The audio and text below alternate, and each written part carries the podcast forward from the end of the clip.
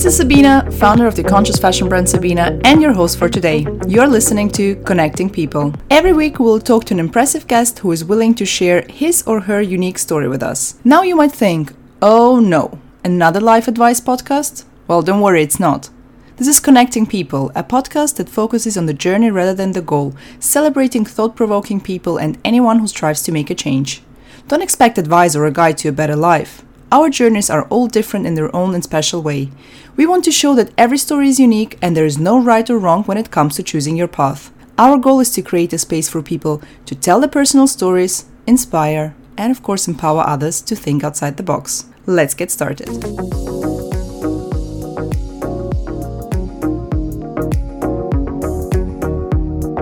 Today's guest is Christina Dimitrova, founder of Interlaced, a media, consultancy, and events platform highlighting the most innovative developments for the future of fashion, retail, and beauty. Since its beginning in 2015, Interlaced has hosted a number of fashion tech catwalks, regular meetups, and educational workshops. With marketing and strategy background, as well as deep understanding of digital channels, Christina often curates and speaks at industry events and holds guest lectures at Nottingham Trent University and Fashion Retail Academy. It was a real pleasure talking to Christina about her career path and finding out what helped her to identify the topic she's most interested in and how to use her skills to build a network in a country that she just moved to. Let's get started. Hello, Christina. Hello. Thank you so much for being here and giving us your time. I'm really looking forward um, to talk about well you know the industry mm-hmm. life business why we chose why we chose what we chose to do. So let's just jump into it. Uh, can you just you know in a few sentences describe what you do? Yeah sure. Uh, so i am Christina Dimitrova and i run interlaced which is um, part consultancy part events and media channel that focuses on the future of fashion beauty and retail. So online that is manifesting itself through different types of content, whether that's interviews and features with both founders, um, startups in the industry, and established companies. And uh, the other part manifests itself through different types of events. So, everything from organizing workshops and panel discussions for people in um, fashion and tech, um, or those who want to find about innovation uh, in the industry, to um, curating fully fledged fashion tech catwalk shows. Yeah. And for full transparency, I always tell uh, the listeners how I know my guests. I reached out to you about for an interview um, a couple of years ago after you did the mixed reality experience, which I thought was really cool. I didn't attend. Um, I don't think I was in the in the country at that yeah. time, but um, I read about it and I just thought it was really interesting. And it was, I think we just communicated over email for the most of it yes. and then we met. yes, that's true. That's how it happened. I remember that. And well, that brings us to Fashtag. Yeah. Basically, Fashtag is what brought us together. what did get, like, what did get you into Fashtag? So, my background is marketing, strategy, and PR. So, in my university years, I just got into just attending a lot of conferences around what's next in marketing. And that during my final year in university, a lot of um, people at events were talking about wearables. Um, so, wearables at the time were I guess the most advanced ones were a Nike wristband mm-hmm. um, or one of those just clunky looking wearables. Um, and I researched them because it looked they looked interesting, but it wasn't just because it was just mainly purely because I wanted to keep with keep up with what was happening in the industry. But then I found out that you know that relates the notion of wearables and internet of things it relates to the creative industries and especially fashion which is an industry that i've always been interested in. Um, more early in my well early when i was a teen um, from the creative side from the creative point of view and then as i got into my degree from the business point of view. So i just thought that was a really interesting crossover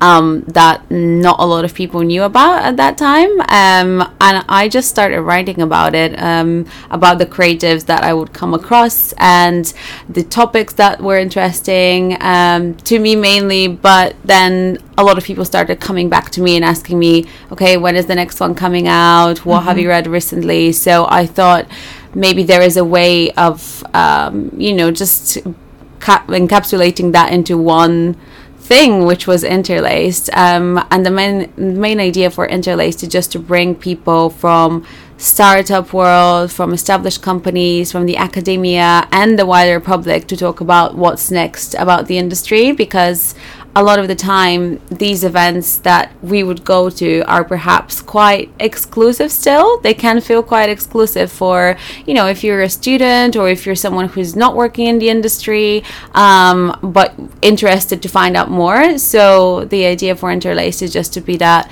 springboard for conversation whether that's offline or online yeah so being Yeah. basically inclusive and uh, Yeah. building bridges and trying to include everyone into the conversation. yeah Uh, you mentioned at the time when you were a teen, and I think that's an important time. I feel like uh, there are two types of people, just to generalize it a little bit.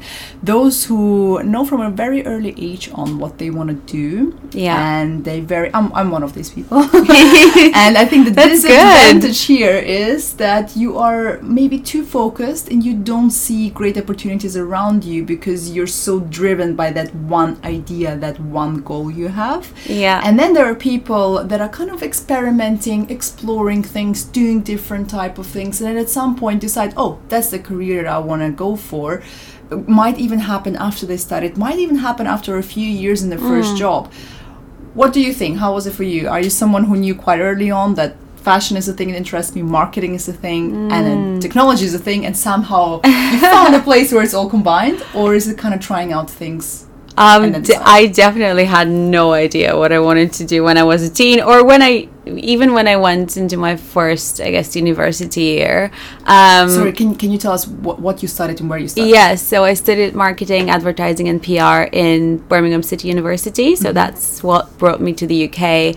Um, and then I, I mean, I was interested in fashion, but and from a very early age, I did want to be a designer actually. But then I realized, whoa, I can only draw stickmen. Not happening anymore. So, um, but I've always been quite hungry about it. Especially, I just thought it was such a creative industry. Um, and then w- when I got into my degree um, I just thought it was a perfect marketing has a lot to do with consumer behavior and just consumer psychology. Um, so I thought it was a perfect um, mix of a little bit of science and consumer behavior and creativity um, that lets you change people's you know attitudes or perceptions around a product or um, or a brand which i thought was quite interesting and creative. Um, so then when when I was researching the fashion industry, I just thought maybe I'll go work for a fashion brand um, in their marketing department or in an agency that specializes in fashion. And fair enough, I also do that now. Yeah. Um, but it is, you know, Interlace just gave me everything that I love at once. Um, and the technology side, I wasn't even aware that I liked it until very late in the.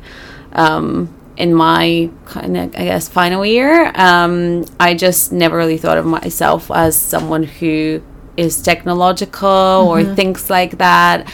Um, but I believe that, you know, knowing what's happening in tech is really really important especially as we're going forward because you need to be aware um, for your own sake but also for your business sake and how you operate as a brand um, what's available to you because those things are tools now um, everything that's happening in tech that's that's just tools at your disposal And do you feel that because you mentioned that you came to the UK to study, Yeah. you're originally from Bulgaria. yeah Do you feel like it was a struggle for you uh, to start over in a new city, in a new country, and obviously not having a network? Because again, I know people that grew up in a city and then they went on to study in that city, they got their first job. Obviously, it's a bit different. The journey is slightly different because you might get help, you might know someone from your parents, your family, friends, school, whatever. Yeah. But coming to a new city, you need to start from scratch. Yeah. You need to build the network yourself. And that's something that young people uh, or even people who try to break into different industries or uh, change their careers struggle with a lot. How do you build your network? How did you do that? Are you someone who went to events? Did you approach people? Did you email them? Networking is always so awkward. Even even Oh, if yes. you're yeah like even if you're the most uh, i don't know personable person and approachable and you know quite i guess confident in yourself it's always kind of weird just approaching a stranger and be like hey Yeah, you know yeah. um talk to me. Not everyone Uh, likes it as yeah well. exactly. And it could be yeah so it could be a little bit intimidating. I guess from my point of view yes it was quite a, a cultural shock when i came to the uk um, because I've been traveling before I obviously before I came to the UK, but it's one thing to travel somewhere and a completely different thing to just live in a different country. 100%, I can relate to Yeah, that. and that was before even I guess before even smartphones were so mainstream. So imagine myself. I'm also very bad with navigation. as soon as I came to the to Birmingham, I was like, "Oh my god, everything looks the same. How do these people get around?" it Oh was really God, crazy. yeah. Um, and then I think on the networking side, because we are because of our course, um, marketing is quite a I guess you have to always present, you have to always talk, you have to always um, convince clients or partners that um, of, of your ideas that you know at least explain them and articulate them. So, as part of that, there is a lot of prep that goes into how do you present, how do you approach someone, and the notion of building a network was very much you know one of the key things that our lecturer would, our lecturers would keep saying. You know that yes, it is about what you do, but it's also about who you know and like what's your relationship with them and the importance of keeping those relationships going, even if you don't. I don't know. I think it's now people were way more proactive with social media, absolutely. Um, and I think they have so much more, you know, potential and opportunities to do the things and, and reach out to the people that they want, you know, in a matter of seconds. Like it's a, just a direct message, and you can talk to the person that you want to work for or collaborate with, which is amazing. Yeah. Plus, these people can see your work. Yeah, because then exactly. they're automatically going to you know your account. Yeah. and you have uh, your visuals there, whatever Yeah. you stand for. So uh, it's easier than just a verbal introduction. yeah, or just a cold email when you know, like you can't see the person, you can't see their work. So yeah, Yeah, it is tricky. And I know that you are lecturing today um, yourself, Yeah. actually. So, what kind of advice are you giving to your students if you would have to pick just one advice? I know you're probably giving them a lot, yeah. just that one advice. I guess be proactive. Yeah. is one um, because I feel like a lot of people can be, especially when they start their journey and they're trying to figure out where they want to be, who they want to work with or collaborate with. They can it, they're gonna meet um, a lot of rejection along the way. So I think they should be prepared for that. And entrepreneurship prepares you for that because inevitably you're you know you're gonna have a lot of people who don't believe in your idea or they don't want to support you or maybe they will say they will support you but they won't which is even more disappointing um, so just not giving up and being proactive because it only takes one two people to believe and then they might know someone and uh, these other people might know someone and it just goes way you know it, it it's much better if you don't give up and just keep going and believe in your mission Yeah, it's great advice. I guess they take the bad advice, or not bad advice, or like the uh, mean opinions, they take more personally and might even uh, overlook all the supporting good stuff that they get. It takes one person to say something bad about what you're doing, Yeah. they're not believing in you, and you're like, oh my god, I'm doubting everything. Um, yeah, I guess that that's a great advice uh, to say just keep pushing and you never Yeah. know. And also, it's subjective. That's Yeah. another thing. It's very based on opinion. So just if Yeah. someone doesn't understand your idea, especially working in tech, especially Yes, working in you know. exactly. It takes years sometimes Yeah. for people to understand your ideas. So that's so true stay on it. stay on it exactly stay on it. So, um, well, we're talking about advice. Let's stick to uh, talking about advice. If you could go back in time, that's one of my dreams. Just not go back in time, but also go to the future. Travel in time. yes travel. If you could go back in time and talk to your younger self, what would you tell yourself? I don't know how young you want to go, but let's say again, teen teen times. Wow, teenager okay. times are the worst. A time I don't want to go back. Make the most of your time, honestly. yeah. don't Live in the stress out yeah because i feel like especially with people in our industry and our sector they always think and are we are obsessed with the future and sometimes we forget about the present which i mean i did i wasn't as obsessed uh, with the future um, when i was a teen i guess it's just um, stressing out about things that you know when you look back are quite insignificant and Oh, that's yeah. that's not to say that oh you shouldn't be paying attention to what what you study or what do you do or who do you meet just just enjoy it while you're doing it you know that's really important. And i'm trying to remember that now because it gets even harder to do all the things that you want to do and divide your time in the best way possible. So it shouldn't be something that stresses you out. It should also bring you joy. That's great advice. I think in general, it's probably something we should tell ourselves, grown ups, Yeah, as well, for just for the future, because we do chase things all the time. And I, I know for myself, sometimes I have things Yeah. on my bucket list that I really want, and I keep thinking, oh my god, wouldn't it be incredible if I would have that?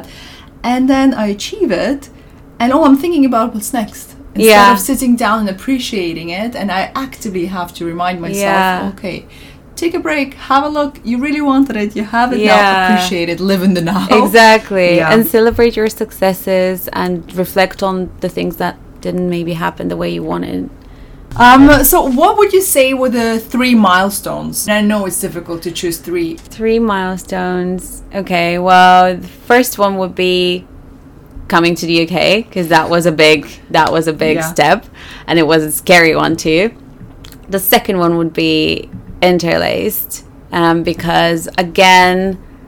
I mean, I've never really launched a business before. I had just moved to London and I was looking for jobs. Nothing happened for six months. And I just had this idea in my mind, just decided to go with it. I had nothing to lose, but also I guess I had time to lose and and money and everything was at risk, but I just knew that if I didn't start it, I would constantly ask myself, what if I started it? And if someone else did, I would be just so angry at myself. Um, so I really feel like that was the right thing to do.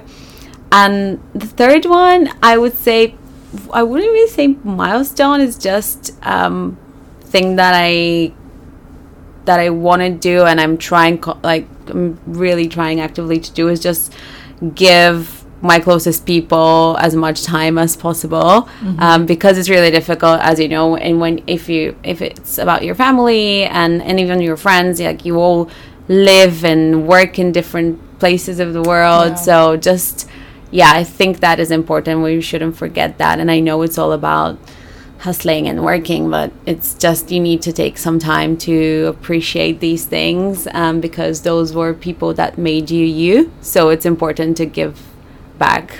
Well, that's very beautiful. and I could not agree more. And I think it comes back again to live in the now. Yeah, Enjoy where you spending your time at Yeah. now, you know, because because I, I have that sometimes. I need to remind myself. I uh, go back home to see my family and I'm still in this drive to work, answer emails, Yeah. look at my phone constantly. And I'm like, no, yeah, exactly. Yeah, Yeah, no, You that's need great. that. Definitely, hundred percent. That's great advice. So thinking about the future, I know we're talking about how we should all be in the now, uh, but let's talk about the future. If you could choose one skill for the future, Mm, so I don't know if maybe that will be that will sound a bit cliche, but I really believe it's creativity and just open mind. So I read a, re- I think it wasn't even a report. It was some data from the um, from an organization that predicted for the next 10 or 20 years creativity is going to be the most important and most valued skill among all workforce the global workforce. So it is you know creativity can be defined in many different ways and it doesn't have to be you're a designer or like you can be a technologist and still be creative. You can be a developer you can still be creative um, or you can be you know someone who deals with words a journalist or a writer. Um, it really it really is limitless um, and i feel like especially when we're progressing so much in in the technology department that will be um, even more valued because you can use technology to fuel your creativity. And i feel like especially a lot of in the fashion world a lot of the designers that are still working in the traditional sense fear that um, thought but they should just embrace it. And i feel like that will be you know just keeping an open mind um, because ideas can come from anywhere and that is important as well. Just not to look in one direction only. Yeah. Yeah that's true. And it's interesting you mentioning creativity and how the definition of it um, is more diverse than people think. Yeah. And i guess that's probably uh, also the problem that we sometimes have that people don't really understand people outside of uh, creative industries don't really understand. Because, for example, again, when you study fashion design, I was like, oh, you want to become a designer. Yeah. Or have your own brand. But to be honest, I mean, in the fashion industry, you can specialize in so many things. Yeah. You can be the expert of a very niche, tiny field and then do that. There's so many different jobs, so many different things. And again, talking to a lot to young people or people who try to change their industries, I think a lot of their what they're scared of is what other people will think. Because mm. there are certain jobs that have more respect in the society okay, and yeah. certain jobs that people, especially when they don't understand them mm. or can't relate to the everyday life, what you're exactly doing. Yeah. Um, there's less respect for that. Mm. Did you ever feel that people are looking down at you for the career that you chose? Um, I guess in well when I when I tried to explain this back at home, um, what I did when I started interlaced with oh the fashion tech element, I was just explaining it to my friends and family. Like imagine if you have a garment and instead of having to get I don't know five t-shirts that have different patterns, what if you download a pattern and you have one t-shirt but mm-hmm. five codes for that pattern and that is kind of the idea with smart materials and embedding tech into clothing, and their mind were blown. Uh, um, that was very early on. It was, I mean, it still hasn't happened, but it's uh, something that people were, I guess, understand a little bit more. Um, but everyone was asking me, okay, so why, why fashion? So you're you're not a fashion designer. What exactly? As you said, they don't yes. really understand what I do in the field. Um, and they were asking me why don't you do med tech or insure tech or prop tech or fintech you know you get it. Something more, something more important in their eyes. Yeah yeah, yeah. and that's, that's, such a problem and i get it all the time. You know the idea of the real job? Yeah exactly. Yeah, yeah. some yeah. people had it and they were asking me oh so what do you do? And i said oh i'm a fashion designer. These days i don't say it anymore. I say i run a business. Yeah yeah. That's also how you start how you start a conversation. But when i say i'm a fashion designer people would say oh and what's your real job? Uh, oh. Happened to me as well. It happens less and less, obviously, but especially, I guess, around five to seven years ago. Yeah. And again, as you said, going back. Yeah. Trying to explain to people. Yeah. It's just not a job like a lawyer or exactly. uh, like a doctor or whatever yeah. it is, so people understand what's happening. Yeah. And I guess things to movies like The Devil Wears Prada. Yeah. I there mean, certain expectations yeah, what people that in fashion. Yeah. It's not helping. it's not helping, that's true. Yeah, sorry, so coming back, you said that people were saying, why are you not doing med tech or... Yeah, I mean, I just, I guess it was really early on be, without, when in all honesty, fashion tech wasn't really talked about that much. And I get why people would say that because also the investment was mainly coming through medical enterprise or military industries when we talk about wearables or any type of like tech. Um, and no one thought, okay, that relates to fashion.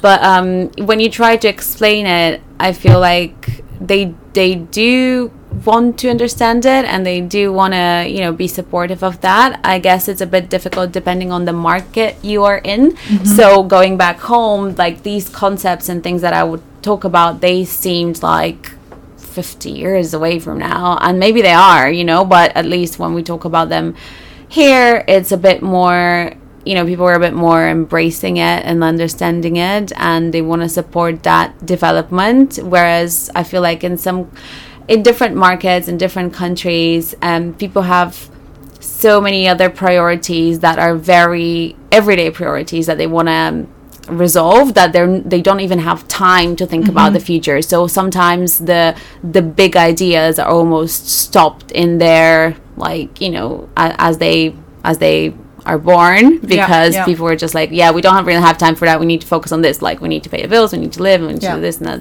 Um, i haven't really felt like i've been looked down on um, for what i do i guess it's just depending on who you meet because obviously there are people that would be they would never believe in in your vision and Being they just they- judgy yeah general, yeah. yeah but you just you need to distinguish between constructive feedback and continuous negativity and criticism That's a very good point. yeah, that's true. Never thought about it in that way. I wish I had. no, that's that's very true, and um, I guess again, what you said before, you're trying to explain to people what you do, and that's another important aspect, isn't it? To look for the conversation, because sometimes it's just them purely not knowing anyone else who Yeah. does something similar, and they might be engaged and interested in it, but also being on the other side. I do meet people sometimes where I don't understand um, straight away Yeah. what that job is or yeah what they actually do, but by asking questions and engaging, Yeah. I can see how the other person lightens up. yeah And everyone's proud to share their vision, their mission, Yeah. what they're about. So I guess in general, that's another thing we should all talk uh, way earlier about yeah different type of careers and different path that you can take and i guess it's again very different from the uk or again america where um, people are more open-minded um, Yeah. at least in some areas but i grew up in austria and i felt back in high school when they advertised uh, different type of careers when people came to talk to you about your future i felt that there are only five type of jobs you can do yeah and everything else is either not acceptable or you're more of a weirdo if you want to Yeah, do that. that's and I true. guess that's a stigma we should break. I wish for sure exactly. I wish that high schools, anyone out there who works in a high school and can make it happen, invite different type of people that used to go to that high school and just show the diversity of the different types of jobs that they're doing. exactly Invite someone who became a lawyer and then someone who became a designer and someone Yeah. who became uh, a social worker or whatever and just you know let them talk to the young people and show them Yeah. the different types of jobs out there you it's know really important because if you don't see it like they say you can't be it so it is it is important. It is important. And that brings us again because then you can see people that have similar things and you can work towards that or you can seek um, out for advice and ask Mm-hmm. them. How, how important do you think are mentors? Did you have mentors? Did you have someone along the way or maybe still have someone I feel like guides I you? met I met a few people. I've never officially had a mentor that I would be like, "Hey, you are my mentor." but, um, I tried. you. I tried. It didn't. It didn't work in university because it was very official kind of system. Um, for one reason or another, it didn't work. But I felt like along the way, I had people who gave me some really good advice, and they were checking up with me every now and again and i know that i can always go back to so not in a traditional official sense you're my mentor but it's always nice to to to know that there is someone as i said that will give you their honest opinion but because they have your best interest in mind not because they want to put you down. Um, so that's really important and yeah i feel like if you can find that person it it's so beneficial you know it's something that you can that relationship can develop into something really beautiful. And maybe you you work together maybe you collaborate maybe they will refer you to someone or maybe you will become even you know more knowledgeable than them and it will become a, a the other way around. You become the mentor. So that's also you know something that's really interesting i love that you mentioned that yeah again breaking out of the patterns just because something is this way now Yeah, you don't always have to see it that way because Exactly. that's why they're your mentor because they want to invest in you. They want you to become better. Yeah, and we and all learn from each other again. Yeah. And having um, the younger generation that understands, especially technology and innovation, in a better way, they probably sees things Oh, yeah. differently and just have different type of visions. Yeah. Yeah. Fight between generations. probably there should be a separate podcast. Probably there is. There is a podcast for everything out there. So we should just uh, look for it then. Thank you so much for your time. Thank you so much uh, for sharing your vision, for sharing your. um expertise, but also your journey so far and what brought you to today. Of course. Really excited to see what else is coming. Thank you so much for having me. Thank you, Christina. Thank you very much for listening to this episode of Connecting People. We hope you enjoyed it. If you would like to find out more about our guests, simply check out the show notes or visit our website sabina.com. That's S A B I N A.com. This is a weekly podcast, and a new episode is released every Sunday, so make sure to join us again.